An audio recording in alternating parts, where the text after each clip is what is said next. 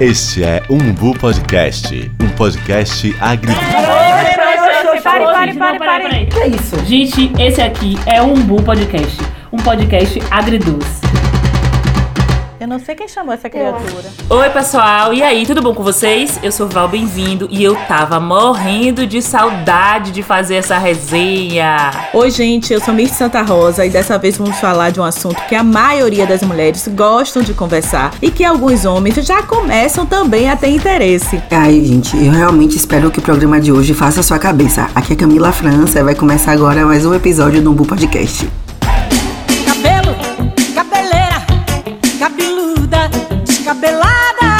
Gente, preciso dizer que quando decidimos por esse tema, eu me fiz uma pergunta. Sabe qual é o tema? Cabelo. O que é o cabelo? Eu nunca tinha pensado sobre isso. Cabelo é um conjunto de pelos que cobre a cabeça dos humanos. Eu nunca tinha parado para pensar. E sabe qual é a utilidade deles? Eles servem para proteger a nossa pele. E o cabelo, sabe do que é que é composto? Ele é composto de uma haste fibrosa formado por células mortas compostas de uma proteína chamada queratina. Sabe a queratina que a gente. Haste fibrosa? Nunca tinha ouvido falar sobre isso. Pois é, mas a gente aprende, né? Sempre quando gente vai ver rótulos de produtos, a gente pergunta, tem queratina? Aí eu descobri por que, que a gente faz essa pergunta de queratina, porque o cabelo é composto de queratina. A gente é muita gente, viu, Mirtz? Que eu nunca perguntei se é queratina, eu pegava mais barato. Sei, sei. Agora, voltando, o cabelo é uma coisa assim que quando eu, eu fui parar pra poder pensar, né, sobre o que era o cabelo, sobre as coisas do cabelo, eu me fiz a pergunta: o que era o cabelo na história? E aí eu descobri, né, porque eu, na verdade, eu lembrei daquele mito do Sansão.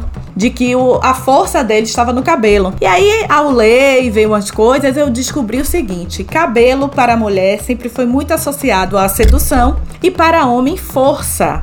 Inclusive, quando a gente vê aqueles filmes históricos, né? a- as pessoas têm o cabelo grande e é por causa desse sentido que foi evoluindo da percepção do cabelo com o passar do tempo. Mas também lembrei de uma coisa. Minha mãe dizia o seguinte, quando a gente eu ficava né, atacada, ai meu cabelo não tá bom, e meu cabelo tá assim, tá assado, e manhã dizia o seguinte: "Ô Mirtes, se cabelo fosse bom, não nascia naquele lugar". E eu, claro que minha mãe xingava.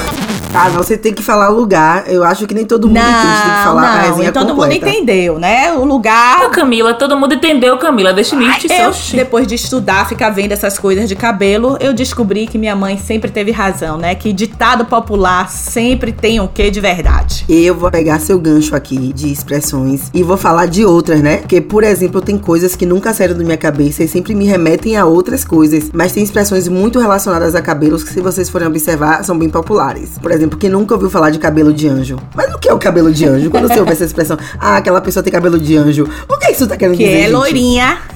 É loirinha do cabelo cacheado. É uma convenção Tá querendo social. dizer isso. E se seu cabelo hoje tá estilo Maria Bethânia ou Gal Costa? Que o cabelo está assim, bem eriçado. Não minha é black, é tipo assim, um cacheado com muito volume. é, cabelo volumoso.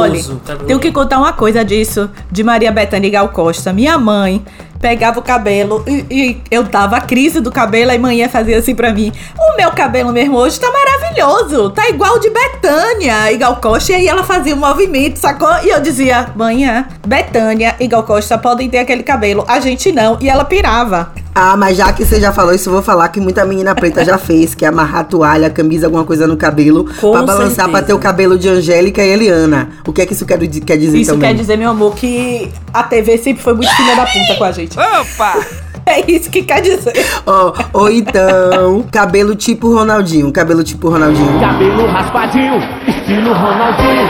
Cabelo pintado, o meu. Ah, É, os- cortado, né? É Quer dizer, cortado, depende. né? Daquele Ou é modelinho. aquele cabelo- Aquele modelinho Não, quando é ganhou isso. a Copa. Ou é o cabelo raspado ou aquele modelo da Copa, né? É. É, eu Porque acho que na o cabelo raspado é Chico- mais tipo Pelé, né? Não, porque a música do chiclete, gente, é cabelo raspadinho, estilo Ronaldinho, entendeu? Então, assim, Cabelo tem... pintado, o- né? É entendeu? verdade. Então, o cabelo Ronaldinho é o cabelo raspado, porque o que, quando ele ficou famoso, era o cabelo, ele era careca, né? Foi. E depois Verdade. teve aquela copa que ele deixou aquele negócio aqui na frente. Teve que vir aquele cabelo pra eu poder entender a diferença do que era aquele cabelo e o VO. Vocês sabem o que é o corte VO também? O Bem. véu não é que embaixo é menor? Fica, é, fica mais menor? baixo. Né? Na lateral, Parecido com, embaixo. parecido com esse corte que Pedrinho tá. É, esse mesmo. E também tem um corte tipo militar. Que é também muito parecido, né? Que Mas corte o- militar é. que é todo Mas o baixo, militar né? ele fica Não. todo, todo baixo, né? Não? Não, gente, ó, eu estudei colégio militar, então eu tenho o quê? Lugar de fala. Fale, por o favor, que é um corte militar. Não, eu não sei. Mentira, eu não sei exatamente como é o- as dimensões, né? Mas é também essa coisa do cabelo. Mas é o cabelo todo baixo. Ah,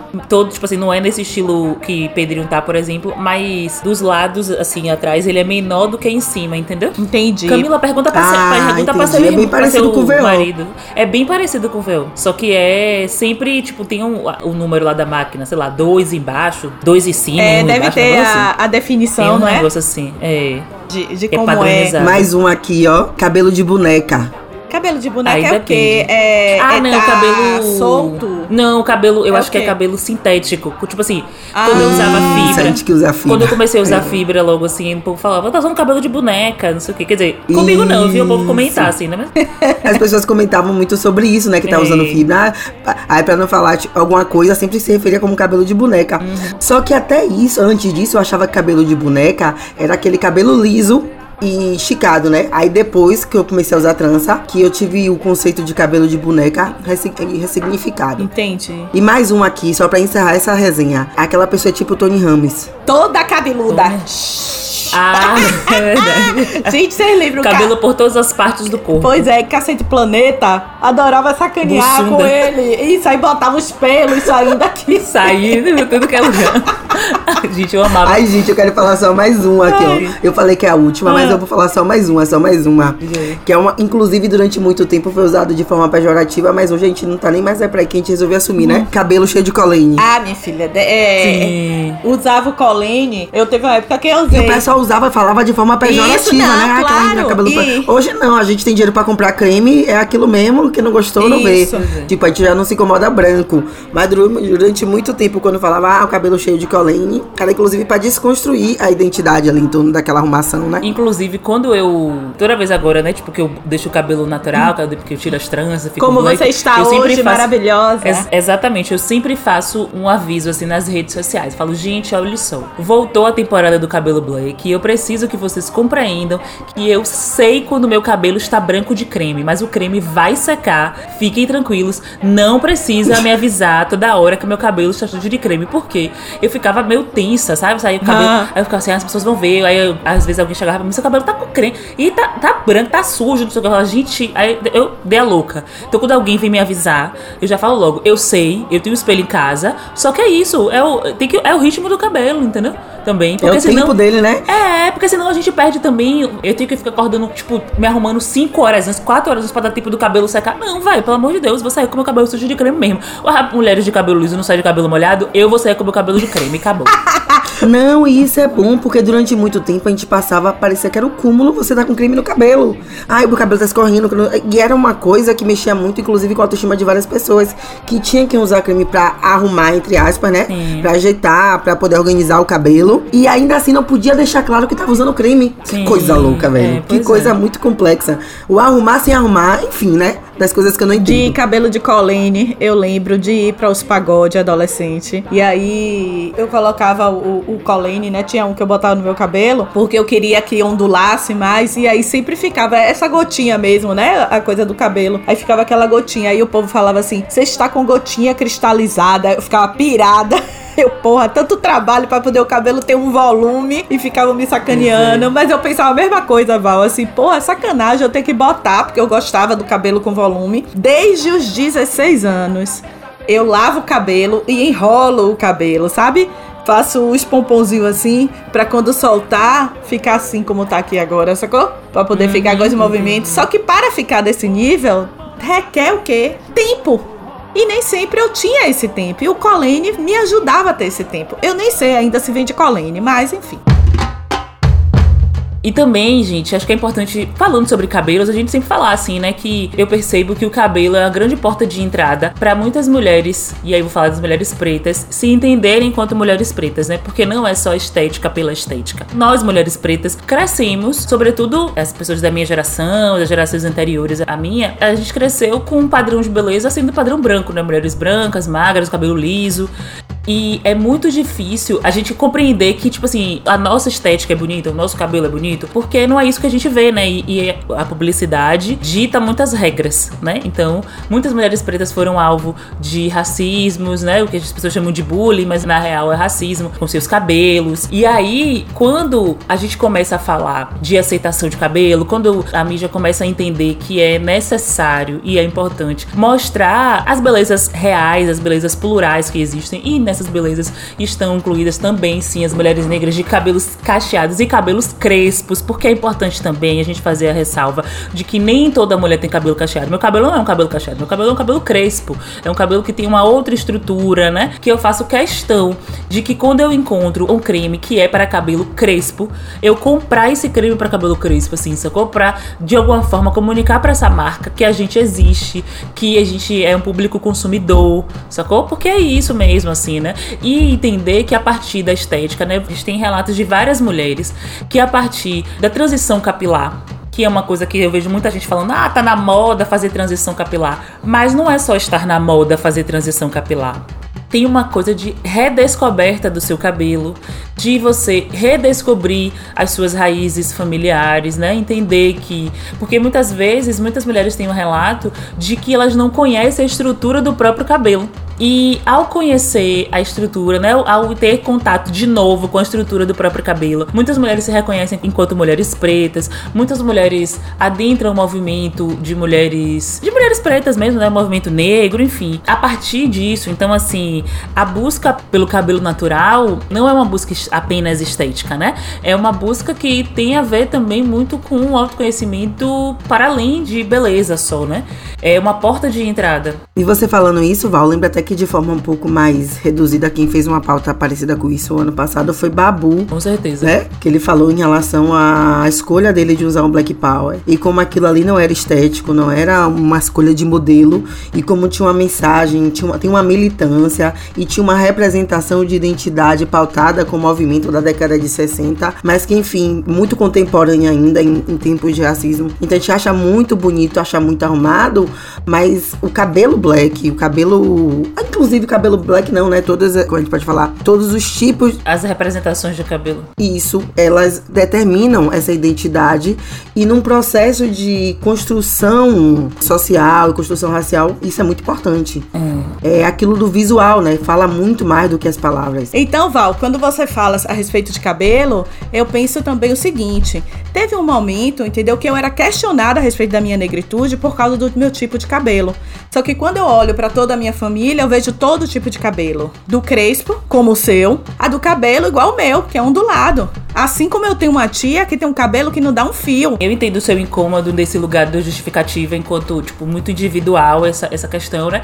Mas, assim, tem uma parada que eu tenho certeza que as pessoas da sua família que tem o cabelo mais hum. crespo, elas já tiveram oportunidades negadas por Com causa certeza. do cabelo. Porque, assim, se a gente falar. pensar, eu tenho uma amiga que há, há, uns dois ou três anos atrás, no máximo, ela tava usando fibra, hum. tava usando cabelo trançado. E, e aí ela foi tirar as férias de uma pessoa num, num determinado lugar. Ela foi trabalhar de recepcionista num determinado lugar. E a pessoa que foi contratá-la falou para ela que ele ia ter que tirar o cabelo para trabalhar. Nessa, isso assim tem três anos, sacou? Ela teve que tirar o cabelo de fibra e usar o cabelo dela natural, que é um cabelo cacheado, mas tipo preso e tal, porque é, é sempre uma forma de esconder, parece que é uma forma de esconder essas raízes pretas, né? E, e, e, o cabelo é um marcador muito forte. A gente consegue esconder várias coisas. Tipo, o cabelo também dá pra se esconder, mas é isso, né? Tipo assim, o cabelo, quando você usa o cabelo natural, é um marcador muito forte. E as pessoas o tempo inteiro parece que querem fingir que isso não existe. Tipo, não, não, eu não tenho esse marcador e meu cabelo não é crespo. Meu cabelo, sabe? Meu cabelo é liso, meu cabelo, enfim. Assim como o meu tipo de cabelo é um marcador que favorece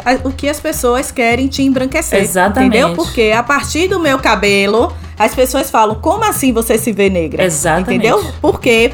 Porque o marcador é o cabelo. Como é o cabelo de fulano, é fulano. Como é o cabelo de Beltrano, é Beltrano, entendeu? Então o cabelo tem um quê social no cabelo de aceitação. Realmente. Exatamente, velho. O cabelo é esse lugar mesmo, assim, né?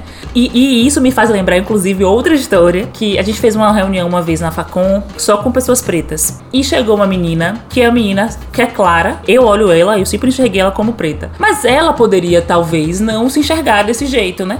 Ela usava o cabelo alisado na época, acho que ela tava, na transição Dava pra ver, assim, o pé do cabelo mais diferente, né? As, te- as diferentes texturas do cabelo. E eu lembro que ela chegou na reunião do tipo. Ela não tinha nenhuma dúvida da negritude dela. Não tinha espaço pra ninguém chegar pra ela pra falar E questionar, assim. né? O não, lugar mas você tá dela. fazendo o que aqui? E eu achei incrível quando ela veio pra mim e fez, vai, já começou? Que hora você vai começar? Não sei o que. Ficou conversando assim. Do tipo assim, ninguém vai questionar esse lugar, sacou dela, independente de qualquer coisa.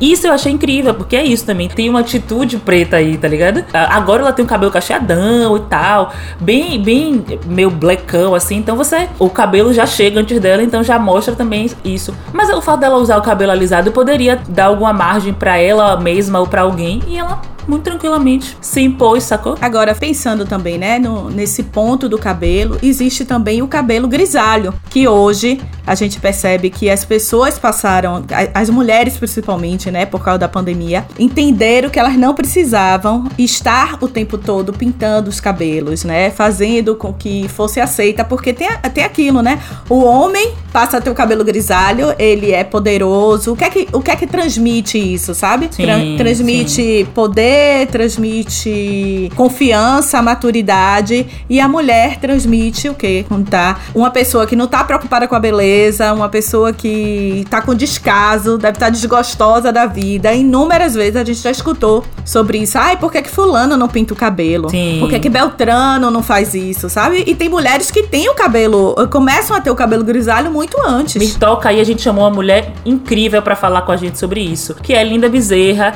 que é jornalista e editora-chefe do Jornal Correio. Linda, conta pra gente aí como foi esse processo de aceitação dos seus cabelos grisalhos.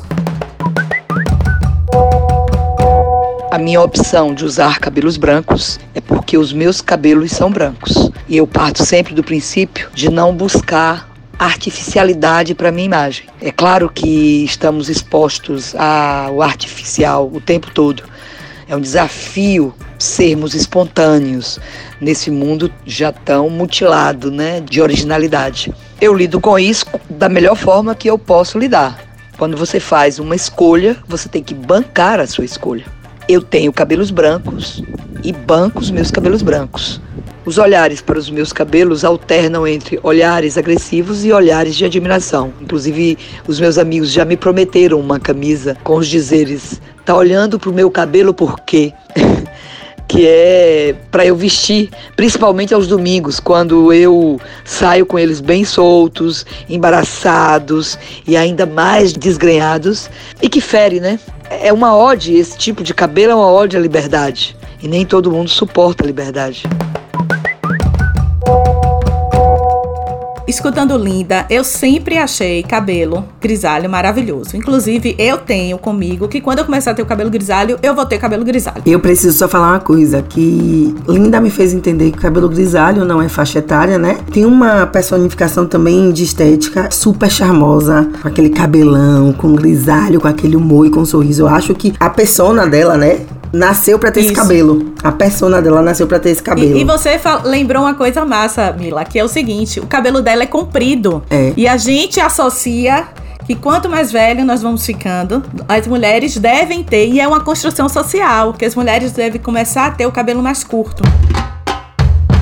As brasileiras são uma das mulheres mais vaidosas do mundo, segundo uma pesquisa da consultoria Cantar. As brasileiras são as que gastam mais tempo em salões e compram mais produtos capilares em todo o mundo. E eu também tenho que confessar que ano passado eu fiz cronograma capilar. A partir de um aplicativo. Aí eu descobri que tinham mil aplicativos. Aí a minha filhada, Vitória, pegou e me disse: Minha madrinha, esse aqui é o melhor, é o que eu uso. Aí eu, claro, peguei a dica, né? Se ela tem 17 anos e tá dando a dica, eu falei: um, esse deve funcionar. E me toca o que você falou e me chamou a atenção duas coisas, né? Primeiramente, que a gente ouve muito que alguém já experimentou pra poder experimentar. E isso acaba fazendo com que dificilmente a gente crie apego a uma marca, a um produto, né? A gente gosta de experimentar. Isso. Eu mesmo posso falar que eu já experimentei óleo de coco de umas 10 marcas. É tudo óleo de coco.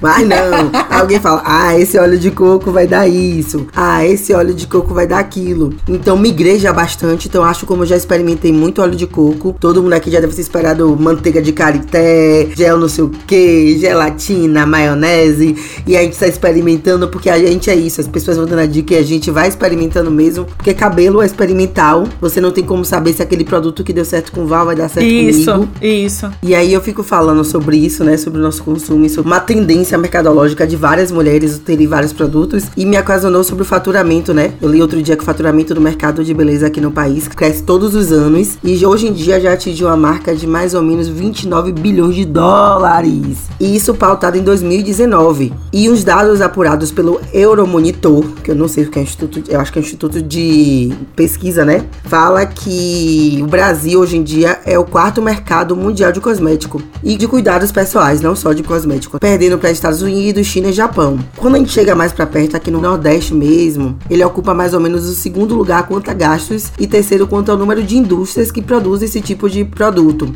E seguidos por tintura, quem nunca pintou o cabelo. Acho que se a gente for fazer uma pesquisa um boca a boca, né? Poucas pessoas não pintaram o cabelo alisantes. E aí a gente fala agora de dina, amônia, hidróxido. Eu acho que boa parte da população também já experimentou uma relação com alguns desses. E agora os finalizadores, que são os o tchan da moda, né? Finalizar o cabelo crespo, finalizar o cabelo liso, finalizar o cabelo cacheado. É uma tendência mercadológica. E Camila, dentro disso aqui, né, não tá separado. Eu agora fico vendo produtos pro cabelo de Marina, que não é, é diferente do meu cabelo, né? Não é um cabelo crespo, mas também não é um cabelo fino como o meu. E aí eu descobri que tem muita coisa para criança. Só que é muito mais cuidadoso, né? Porque a criança não pode usar qualquer coisa. E aí eu fico procurando e essas grandes marcas não tem nada para criança. Isso que Camila trouxe, né, essa coisa dessa a importância dessas pesquisas todas e isso dá tão certo no Brasil, é porque o Brasil é um país muito diverso, né, etnicamente falando, que inclusive isso é muito fruto da miscigenação, né? A mulher brasileira possui grande variedade de cabelo e também a gente tá sempre muito aberta a mudar, né? Consequentemente, o Brasil acaba se tornando um lugar ideal para essas pesquisas, para os lançamentos, e eu acho que os bons resultados das vendas desse segmento vem muito disso também, né? Porque a gente ama mudar o cabelo. Eu, por exemplo, sou um, um exemplo vivo disso. Aquela célebre frase de reality show. Quem me conhece sabe como eu amo mudar de cabelo. Que é isso, assim, né? O cabelo. Acho que todos os cabelos são suscetíveis à mudança, né? Não, acho, eu, eu nem sou dessa galera que acha que só cabelo crespo dá pra mudar. Eu acho que a gente tem uma facilidade maior, porque dá pra trançar, dá pra pintar, dá pra cortar. Mas o cabelo liso também dá pra fazer um monte de coisa. Né? Dá pra pintar, dá pra cortar, dá pra botar aplique, dá pra fazer. Enfim, eu acho que as, as possibilidades são diversas e a gente tá aí pra usar essas possibilidades, né? Eu me inspiro muito, muito mesmo. Assim, eu sempre gostei muito de mudar o cabelo, mas eu, eu. Só que eu me inspiro hoje muito também em diversas pessoas que mudam muito também, tipo Thaís Araújo, Ludmilla, cantora, Isa também muda bastante. Acho que Isa é uma das artistas que me inspira muito a mudar de cabelo, assim. E meninas, quem falou com a gente sobre um processo parecido que vivenciou foi a compositora, a comunicadora, a jornalista Luana Assis. Ela experimentou já o Big Shop, de um depoimento bem legal, né, que a gente vai se identificar bastante. Cabelo, meu cabelo, cabelo, quem é você? Nunca te vi do jeito que nasceu pra ser. Oi, oi, minha gente do Umbu Podcast, Mirtes, Camila, Val, prazer estar falando com vocês. Pra quem não me conhece, eu sou Luana Assis, sou jornalista, compositora. Minha transição começou em 2015 e se concretizou em 2016, né? Meu corte final foi em novembro, né? Um mês emblemático, inclusive. Fui cortando aos poucos e eu decidi fazer isso porque eu resolvi romper com essa rotina de alisamentos que eu seguia desde pequena e ao longo da vida adulta foi por osmose mesmo, né? Eu fui seguindo o fluxo sem pensar muito. E aí quando eu parei para pensar no que isso representava em termos de saúde, porque o ponto de partida foi esse, fiquei preocupada de futuramente ter algum problema. Então eu acabei tendo essa preocupação e decidi experimentar deixar meu cabelo natural. E eu não tinha ideia de como seria o meu cabelo, né? De que cacho o meu cabelo formaria. Então eu me lembro de ficar pesquisando na internet tipos de cacho para ter uma ideia de como é que seria. E se vocês me perguntassem naquela época se eu tinha ideia de que meu cabelo seria como ele é hoje, eu diria que não, porque eu imaginava que seria algo diferente, mas é muito estranho, né? Assim, aos 31 anos naquele ano, eu não saber como era algo tão básico de mim, que é o meu cabelo. Então, foi uma descoberta, foi um processo muito, muito gostoso de ir descobrindo aos poucos, né? Esse cabelo crescendo, eu fazendo as, as, hidratações. Muita gente costuma dizer de forma equivocada que dá trabalho, como se fosse algo pesado, porque você dedica um tempo para aquilo, mas a maneira como você encara é que faz toda a diferença. Então, para mim, desde o começo, o cuidado do meu cabelo sempre foi uma terapia, sempre foi um momento de autocuidado, mas enfim, é, é um processo de cuidado que é muito forte para mim, né? Que é, é uma conexão profunda comigo mesma. Então, eu sempre tive isso como algo gostoso de fazer, sabe? Então, foi um momento de muitos conflitos também internos, porque eu ficava em alguns momentos insatisfeita com o resultado, ficava insegura. E eu já trabalhava naquele momento com audiovisual. Então, eu ficava ali naquela luta, enfim, até eu me entender com o meu cabelo. Foi um, um tempo, mas quando eu fiz o corte final e que eu me vi diante do espelho, eu falei, poxa, então essa é Luana Assis, essa sou eu. E aí foi um momento massa, assim, de, de descoberta para uma nova pessoa que, enfim, eu tive muitas alegrias a partir dali, sabe? Escutando Luana, falando sobre toda a transformação que ela passou, né? E da relação com o cabelo, eu também vou dizer uma coisa que para muita gente pode parecer controverso, mas é o seguinte, a minha relação com o meu cabelo sempre foi complexa. Muitas vezes o meu cabelo, como ele é, me incomodou. Primeiro, né? Porque eu escutava que eu não podia ser negra por causa do meu tipo de cabelo, como eu já falei, isso é apenas uma forma, né, do que as pessoas querem nos impor para nos embranquecer. Então teve inúmeras vezes que eu prendia meu cabelo, sabe? Eu queria ter trança, então eu azuava, gente. Minha mãe azuava de verdade para que ela trançasse meu cabelo simplesmente para eu ir para a escola mais nova, sabe? Com 7, com 8 anos. Só que trança no meu cabelo, minha mãe trançava, não durava uma hora, dava uma corrida, desmanchava todo e, e, pronto. E aí foi que eu comecei a perceber, né, que, que a minha negritude não estava relacionada apenas ao meu cabelo, que meu cabelo é, é um cabelo misturado, né? Eu acho que dentro de uma árvore genealógica, lá de DNA, a gente nunca vai saber como o cabelo de uma pessoa negra no Brasil vai nascer, enfim. Mas com o tempo, eu também comecei a entender que o meu cabelo é desse jeito e que eu tinha que me aceitar com o meu cabelo. Então eu comecei a procurar hidratar mais ele, cuidar mais dele, sabe? E mesmo em dermatologista para poder entender como era o meu fio, o que é que eu podia fazer para ele ter o brilho, o brilho que eu achava que bastava usar aquela tinta ou aquele produto da TV. eu não gosto de rotina, então se eu ficar muito tempo tendo que cuidar assim do cabelo, é eu fico meio agoniada, mas tipo agora eu tô de boas.